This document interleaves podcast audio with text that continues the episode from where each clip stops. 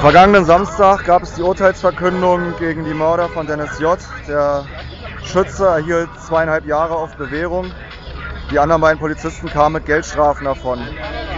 Hier eine Prozessbeobachterin. Was sind deine Eindrücke vom Tag? Es war ziemlich angespannt. So heute Morgen nach der Urteilsverkündung sind sogar drei äh, Leute aus dem Freundenkreis festgenommen worden und wurden zwei Stunden in, dem, in der Polizeiwache äh, gehalten. Und also jetzt sind wir am Hermannplatz. Äh, es gibt eine Kundgebung, um ähm, so ganz klar zu sagen, dass diese Strafe, so zwei, zwei Jahre auf Bewährung, das sehen wir wie eine rein symbolische Strafe.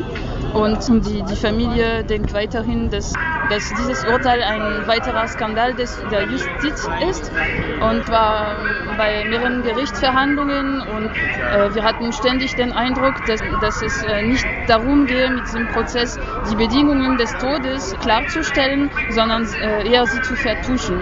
Hattet ihr den Eindruck, dass die Staatsanwaltschaft überhaupt Interesse hat, irgendwas aufzuklären?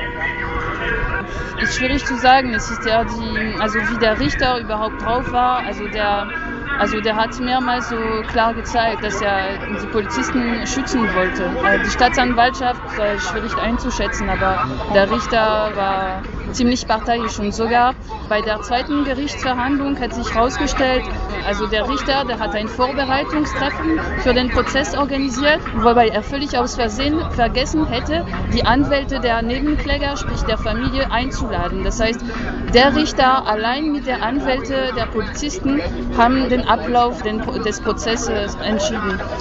Es gab ständig solche, also es sind ständig solche Sachen rausgekommen. Dieser Prozess, es ging darum, so, also zum Beispiel die Hypothese des Mordes und weil für die Familie, das ist klar, Mord. Sie hatten eine, eine Woche vor dem äh, Tod von Dennis so Anrufe, so Privatanrufe von Rotter, also der Polizist. der den Mord begangen hat? Mit, äh, mit ziemlich eindeutigen Morddrohungen bekommen. So. Und bei dem Prozess, so die Hypothese des Todes, des Mordes, ist ständig ignoriert worden. Und es ging immer darum, so die Hypothese des äh, Notwehrs wirklich durchzusetzen.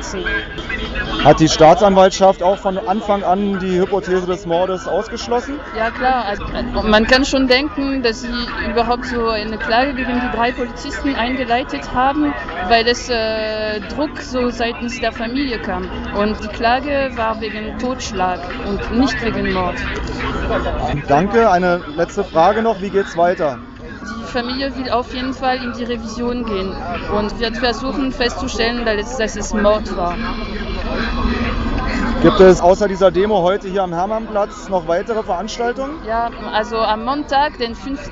Äh, Juli, gibt es. Äh, das ist direkt nach unserer Sendung. Ihr könnt also gleich da hingehen. Passt gut auf. Also am Montag, den 5. Juli um 19 Uhr in der Festsaal Kreuzberg gibt es eine Veranstaltung zusammen mit der Initiative Urijalo und andere Initiativen zu Polizeigewalt in Deutschland. Okay, Festsaal Kreuzberg, Cottbusser Tor. 19 Uhr, also jetzt, wenn ihr das hört, gleich alle los. Danke.